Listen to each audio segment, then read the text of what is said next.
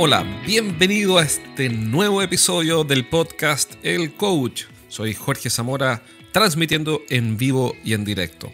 La verdad es que no es en vivo, pero sí es en directo. Ok, hoy día vamos a hablar de un tema psicológico, pero tranquilo, no voy a ponerme a hablar de autoayuda ni de eh, cuestiones Hare Krishna o de Reiki ni nada por el estilo, eh, sino que voy a hablar de un tema psicológico que impacta directamente el negocio. Y te cuento rápidamente la historia. Yo tengo un grupo de gerentes, dueños de empresas que dan servicios. Son empresas de servicio, la mayoría. Empresas de tecnología, desarrollo de software, empresas de ingeniería, empresas de coaching, empresas que hacen eh, cursos y programas de formación para líderes, etcétera, etcétera. Ese es el perfil de los dueños de negocios que entran a este programa. Y conversando con uno que comenzó recién, eh, para ayudarlo y darle la puesta en marcha en el programa, que es de todos los lunes, le pregunté, oye, ¿cuál es tu principal desafío de negocio? Y me respondió, mira, no lo sé, no estoy muy bien, no estoy muy seguro. Bueno, le pregunté, bueno, ¿cuál es tu meta para este año? Y me dijo, mira, la verdad es que no tengo una meta definida, una meta eh, formal. Te podrá parecer eh, algo básico. Tal vez estás diciendo, bueno, pero ¿cómo no tiene una meta? Bueno, y es muy simple, pasa mucho, pasa muy seguido em, en las empresas pequeñas y medianas, empresas que llevan ya algunos años, donde el dueño del negocio es el gerente general y no tiene un directorio. Y no tiene un directorio por un millón de razones, da lo mismo en este momento. Pero básicamente ellos se fijan sus propios objetivos. Y, es muy fácil ser em, poco específico y tal vez poco exigente con uno mismo cuando ya tienes un negocio que funciona y que, em, que da frutos, como es este caso, y que funciona bien y que tiene prestigio y tiene buenos productos, buenos servicios en este caso eh, los clientes llegan principalmente por referidos y mm, no tenía metas.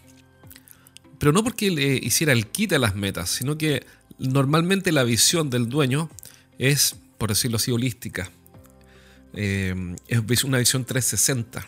El dueño de una empresa mediana, como este caso, eh, que factura cerca de un millón de dólares, una empresa pequeña o mediana, depende como quieras definirlo, pero al año, en realidad él no se ve como un gerente de ventas, no se ve como un gerente comercial, se ve como el dueño de un sistema que genera servicios y que funciona y que crece todos los años orgánicamente. Entonces, como todos los años crece orgánicamente, lo esperable para este año es crecer orgánicamente, como ocurrió siempre. No tienen este tipo de dueños de empresas la visión más, comillas, corporativa, comillas, que tienen los gerentes de venta o los gerentes comerciales en empresas más desarrolladas, eh, que son típicamente los clientes de la consultora que, que yo tengo. ¿A qué voy? Que, por ejemplo, el gerente de ventas de una de las empresas con las que trabajamos, por ejemplo, Komatsu, obviamente tiene metas. Y no solamente metas de venta, tiene indicadores, KPI, tiene una serie de, métricas, tiene planes de venta, tiene planes de negocio, pero no planes de negocio, tiene planes de venta, planes de cuenta, es decir, planes específicos para que sus grandes clientes sigan creciendo, planes de introducción de nuevos productos, bla, bla, bla, bla. ¿Por qué? Porque esa empresa tiene un estándar corporativo más exigente, porque es una empresa más desarrollada que una empresa pequeña o mediana. Entonces, claro, si tú estás hoy día en el mundo corporativo, dices, bueno, pero es obvio que tiene que tener metas. Pero claro, es obvio para ti que estás en el mundo corporativo. Para el dueño de una empresa que crece orgánicamente no es algo tan obvio. Entonces lo primero que hicimos fue fijarnos metas, una meta para este año. Y es buen momento que el año está partiendo. Después le pregunté, bueno, pero ¿y cuál es tu principal desafío, crees tú, para llegar a esa meta? Y y él ahí me comentó que estaba atrapado en 20.000 cosas del día a día. De todo tipo, desde resolver conflictos entre empleados hasta eh, resolver conflictos o problemas eventuales con clientes, mejorar la entrega de servicios a los clientes, a veces en que hay que intervenir para que las cosas salgan mejor, etcétera, etcétera. Entonces, la conclusión de esta conversación fue que este gerente, un tipo muy inteligente, que no por nada ha logrado desarrollar su empresa, eh, está atrapado en el día a día. Y está tan atrapado que llegar a esta meta en la práctica va a ser muy difícil. ¿Por qué? Porque está demasiado ocupado trabajando en el negocio como para hacerlo crecer. Por ejemplo, cuando un cliente necesita eh, resolver un problema, lo llama a él, un cliente grande. Cuando hay que revisar la calidad de un servicio, son servicios de tecnología, entonces también lo arregla él. Cuando hay que desarrollar un nuevo producto, lo desarrolla él. Cuando, etcétera, etcétera, etcétera. No, no, sé si. Yo creo que es muy probable que apague hasta la cuenta, la cuenta de la luz. O la cuenta del agua, en fin. Si eres el gerente de una empresa de ingeniería, consultoría, coaching, tecnología o servicios para empresas, entonces este mensaje es para ti. Cada semana entreno a un grupo de gerentes en vivo. En estas sesiones aprenden las estrategias más efectivas que conozco para hacer crecer sus negocios y siempre terminan la clase con ideas prácticas para implementar rápidamente. Y la buena noticia que tengo es que cada semana voy a sortear un asiento para una de estas clases sin costo. Regístrate ahora en eduventas.com y postula para participar en una sesión. Pide un cupo en eduventas.com. Estoy tomando un café aquí, así que hago pequeñas pausas para tomarme un café de grano y hacer que esta mañana sea aún más enérgica. Así que esas pausas son por eso, no es que me quedo mío. Bueno, sobre este tema del dueño atrapado en su negocio, eh, yo no soy el experto, hay expertos. Uno de ellos, y quiero recomendártelo, si es que es tu caso similar a este que estás escuchando, a Michael Gerber con el libro de E-Myth, el mito del emprendedor. Yo voy a ir comentando este libro, porque realmente me parece fabuloso. Lo voy a releer, de hecho lo, vamos a, lo voy a releer para trabajar con este nuevo miembro de la comunidad que acaba de entrar y lo vamos a revisar el lunes. Nos dimos una semana para leer el libro, releerlo en mi caso y eh, sacar los mejores insights o los mejores consejos. Así que si, tu situación es parecida a la de este joven empresario que acabo de, de contarte, bueno, léete el libro de E-Myth, el mito del emprendedor de Michael Gerber. Porque ahí vas a encontrar algunos conceptos que lo cambian todo, como por ejemplo trabajar en hacer crecer el negocio y no trabajar dentro del negocio, como en una rueda de hámster. Básicamente el empresario que está en esta situación siente que está metido o atrapado en una rueda de hámster, una hamster wheel. Ahora, otro experto en este tema es Alexis Cami, una persona que conozco y aprecio. Eh, tiene un podcast también muy bueno que se llama eh, Peace of Mind eh, algo así como cómo alcanzar la libertad empresarial, pero el podcast se llama Peace of Mind y va dirigido a empresarios que están atrapados. Ahora, mi ámbito es ayudar a que este empresario eh, resuelva este problema en función de la estrategia comercial, cómo hacer que el negocio crezca, no a pesar de él estar atrapado, sino que con él estando en, eh, en hacer crecer el negocio. Y mm, ya empezaron a aparecer algunas ideas prácticas, de orden práctico. Una de esas es delegar, sencillamente. Me dijo, mira, pero es que a veces tengo que, los clientes me llaman a mí y no quieren o no esperan hablar con otra persona. Le pregunté, ¿tienes a alguien que mm, te pueda acompañar a esas reuniones y que tú puedas ir validando gradualmente? Sí, tengo. Bueno, entonces es momento de incluir a esa persona. Si se llama Carlitos, Voy con Carlitos a la reunión y le digo a mi cliente, hola cliente, oye, bueno, te presento a Carlitos de mi equipo.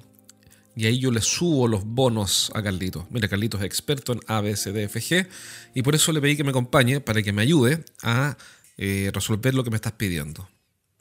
Obviamente el cliente no es torpe ni tonto y va a saber y va a detectar si es que, hay un problema. se van a activar las alarmas si yo le digo, mira, así que te dejo con Carlitos para que Carlitos te atienda porque yo no te puedo atender, estoy ocupado obviamente no puedes hacer eso. Entonces, ¿qué es lo que haces? Gradualmente vas validando a este Carlitos o como quiera que se llame y eh, tu cliente comienza a aceptar la idea de que trabajar contigo es trabajar con un equipo.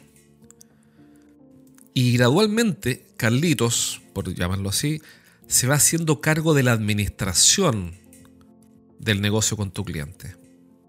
De la administración. Es decir, Carlitos hace las propuestas, presenta los proyectos, si aplica, por ejemplo, estos son ejemplos, pero si aplica, implementa el proyecto, hace los reportes del avance, etcétera, etcétera.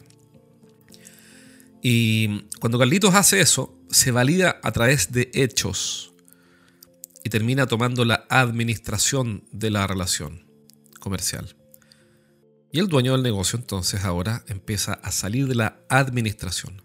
Lo que no quiere decir que va a soltar la relación, sino que va a soltar la administración de esa relación que lo tiene consumido porque los clientes exigen solamente hablar con él. En mi caso, yo lo entiendo porque, obviamente los clientes de la consultora quieren hablar conmigo. Entonces cuando cuento esta historia de que Carlitos lo vayas validando es porque es exactamente lo que estoy haciendo. No he terminado de hacerlo, lo hago constantemente. Entonces me consta que funciona. Lo que no funciona es decirle a, un cliente que tiene consumido al dueño, eh, me refiero a consumido que le pide cosas y que demanda su presencia física o virtual, pero su presencia, lo que no funciona es decirle, oye, te presento a Carlitos y ahora entiéndete con él. Eso no corresponde. No funciona, es un desastre. Pero ir validando gradualmente funciona.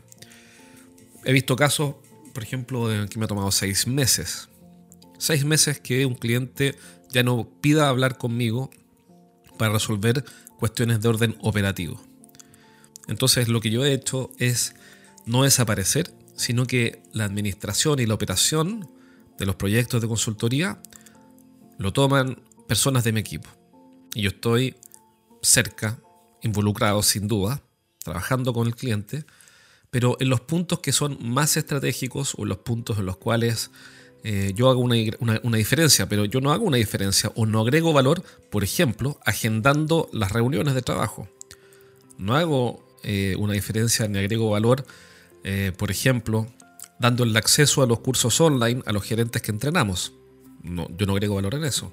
Tampoco agrego valor en eso haciendo el reporte de los avances del proyecto. Puedo hacerlo, pero cualquier persona normal también puede hacerlo. Entonces, el camino de validar a otros y formar un equipo, finalmente me consta que funciona. Es bien obvio esto, pero, pero hay que vivirlo. Todo lo obvio suena básico, pero otra cosa es asimilarlo entenderlo e implementarlo. Entonces, te cuento esta historia de, este gerente de esta empresa de tecnología porque eh, es muy probable que estés pasando por algo parecido. Eres el dueño de la empresa, eh, si es el caso, y estás y te sientes estancado, te sientes que, que te cuesta hacer despegar el negocio. Si esa es tu situación, entonces piensa o revisa si tal vez estás siendo el héroe.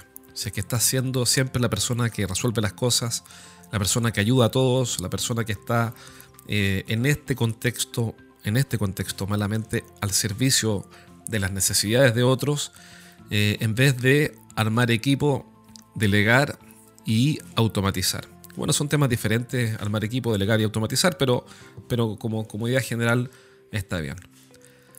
Entonces muchas veces cuando nosotros no crecemos, como conclusión, la restricción somos nosotros. La verdad es que nosotros somos la propia restricción de nuestro negocio. Así que espero que esta pequeña historia te haya servido. Eh, revisa, piensa dónde estás atrapado y arma un equipo, valídalos gradualmente para que ellos puedan reemplazarte y un día logres tener un activo, es decir, una empresa que trabaje para ti más que tú para la empresa.